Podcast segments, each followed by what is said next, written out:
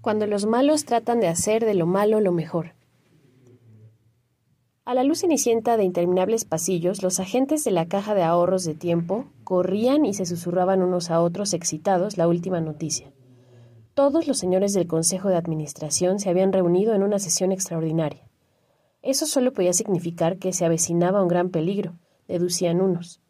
Eso solo podía querer decir que se habían planteado posibilidades nuevas, desconocidas, de ganar tiempo, concluían otros. En la gran sala de sesiones estaban reunidos los señores grises del Consejo de Administración. Estaban sentados uno al lado de otro, alrededor de una mesa casi interminable.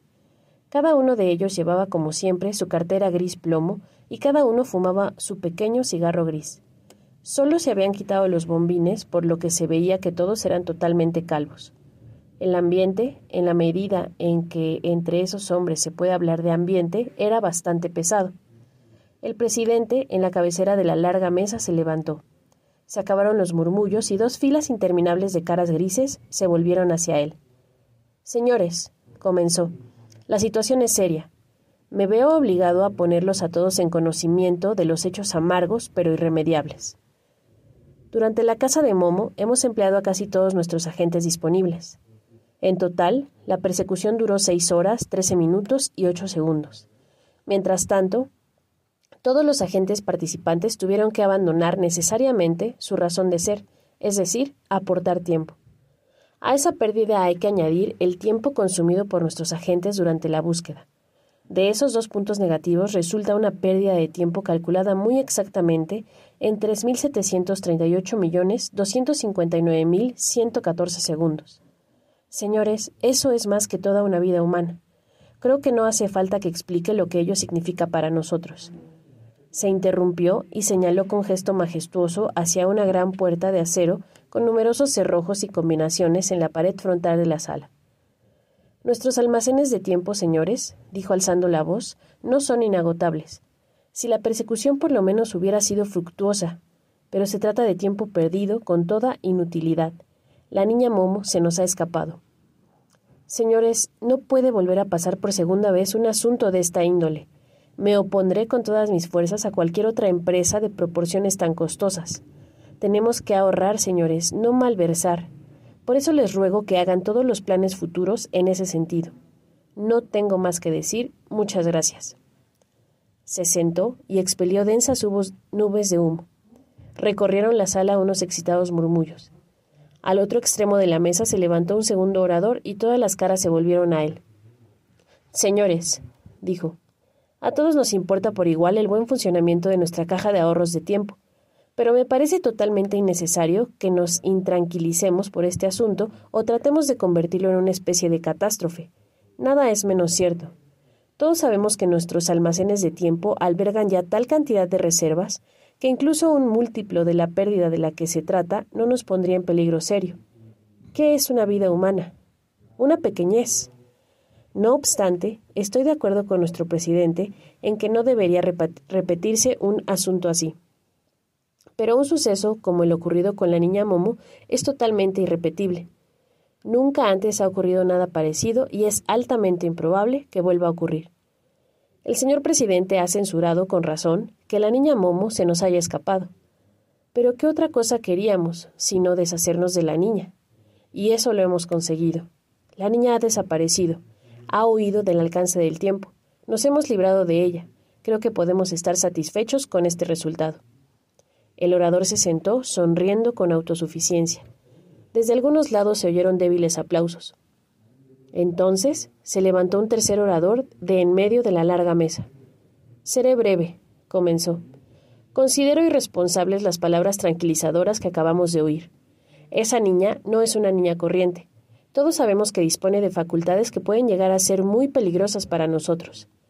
El que el suceso no haya ocurrido antes de ahora no significa que no pueda repetirse. Debemos estar vigilantes. No podemos darnos por satisfechos antes de tener a esa niña realmente en nuestro poder. Solo así podremos estar seguros de que no nos volverá a dañar, porque si ha abandonado el alcance del tiempo, puede volver a él en cualquier momento. Y volverá. Se sentó. Los demás señores del Consejo de Administración agacharon la cabeza y quedaron encogidos.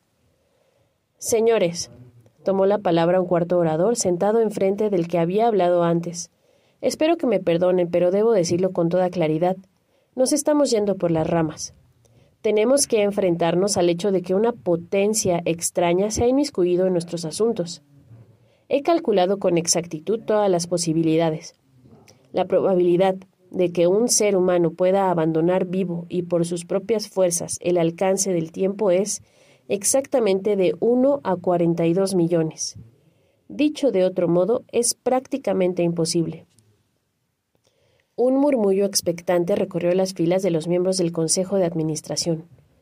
Todo apunta, prosiguió el orador, cuando los murmullos se hubieron acallado, a que la niña Momo ha sido ayudada a escapar de nuestra detención.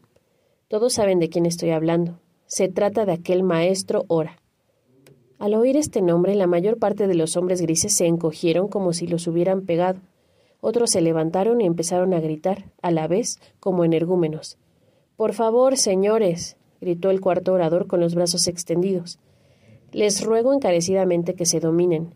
Sé perfectamente como todos ustedes que la mención de este hombre no es del todo decente. Yo mismo he tenido que vencerme, pero tenemos que ver las cosas con claridad. Si aquel alguien ha ayudado a Momo, tendrá sus razones. Y esas razones, me parece evidente, están dirigidas contra nosotros.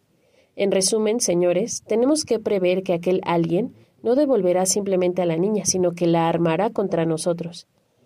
Entonces se nos convertirá en un peligro mortal lo que significa que no solo debemos estar dispuestos a sacrificar el tiempo de una vida humana una vez más, o un múltiplo de ello. No, señores, si es necesario tenemos que estar dispuestos a arriesgarlo todo, repito, todo, porque en ese caso cualquier ahorro podría costarnos muy caro. Creo que entienden a qué me refiero. La excitación creció entre los hombres grises, todos hablaban a la vez. Un quinto orador se puso de pie encima de su silla y agitó vehementemente las manos. Orden, orden, gritaba. El orador anterior se limita lamentablemente a insinuar toda clase de eventualidades catastróficas, pero parece ser que ni él mismo sabe qué hacer contra ellas. Dice que debemos estar preparados para cualquier sacrificio. Está bien. Debemos estar decididos a todo. Está bien. No debemos ser demasiado tacaños con nuestras reservas. Está bien. Pero todo eso no son más que palabras vacías. Que nos diga qué podemos hacer, Nadie de entre nosotros sabe cómo armará alguien a la niña Momo. Nos enfrentamos a un peligro totalmente desconocido. Ese es el problema que hay que resolver. El ruido imperante en la sala creció hasta ser tumultuoso.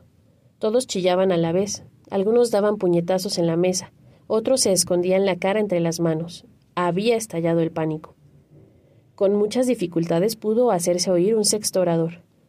Pero, señores, repetía una y otra vez apaciguador hasta que se hizo el silencio. Pero, señores, debo rogarles encarecidamente que mantengan la calma. Eso es lo más importante ahora. Supongamos que a la niña Momo vuelve armada con lo que sea de aquel alguien. No tenemos que enfrentarnos personalmente al combate. Nosotros no estamos demasiado bien preparados para ese enfrentamiento, como lo prueba el triste destino del agente BLW 553C, actualmente disuelto pero tampoco es necesario. Tenemos ayudantes más que suficientes entre los hombres.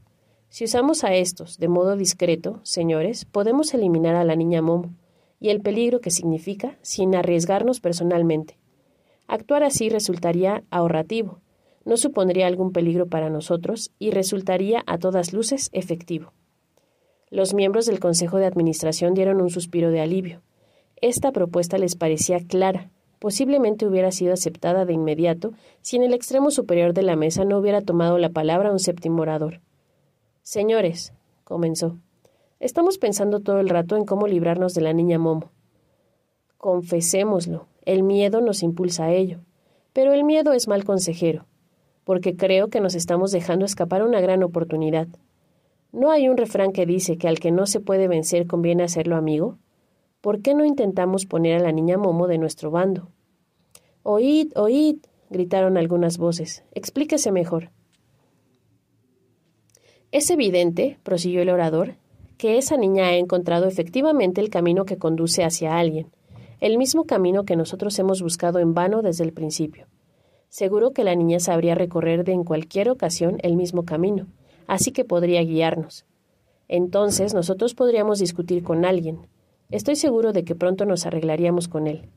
Y una vez puestos en su lugar, ya no tendríamos que reunir penosamente horas, minutos, segundos, sino que de un solo golpe seríamos dueños de todo el tiempo de todos los hombres. Y quien posee el tiempo de los hombres tiene un poder ilimitado. Para eso podría ayudarnos la niña Momo, a quien todos ustedes quieren eliminar. Por la sala se había extendido un silencio total.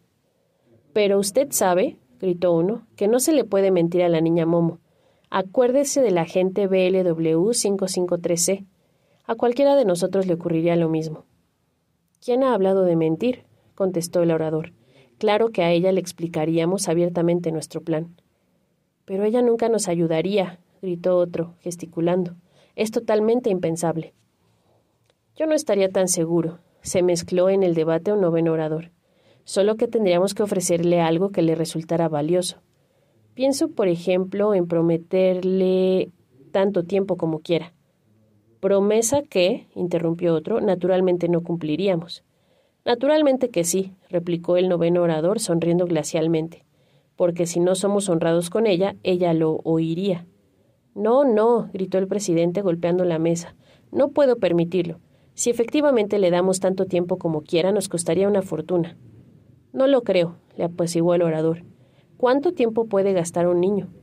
Es cierto que sería una pequeña pérdida constante, pero piense en lo que obtendríamos a cambio. El tiempo de todos los hombres. La pequeña parte que Momo gastaría de él, tendríamos que anotarla en concepto de dietas en la cuenta de gastos. Piensen en las enormes ventajas, señores. El orador se sentó y todos pensaron en las ventajas.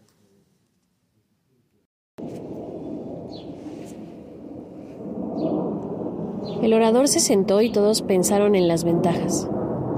No obstante, dijo finalmente el sexto orador, no funciona. ¿Por qué? Por la sencilla razón de que la niña desgraciadamente ya tiene tanto tiempo como quiere.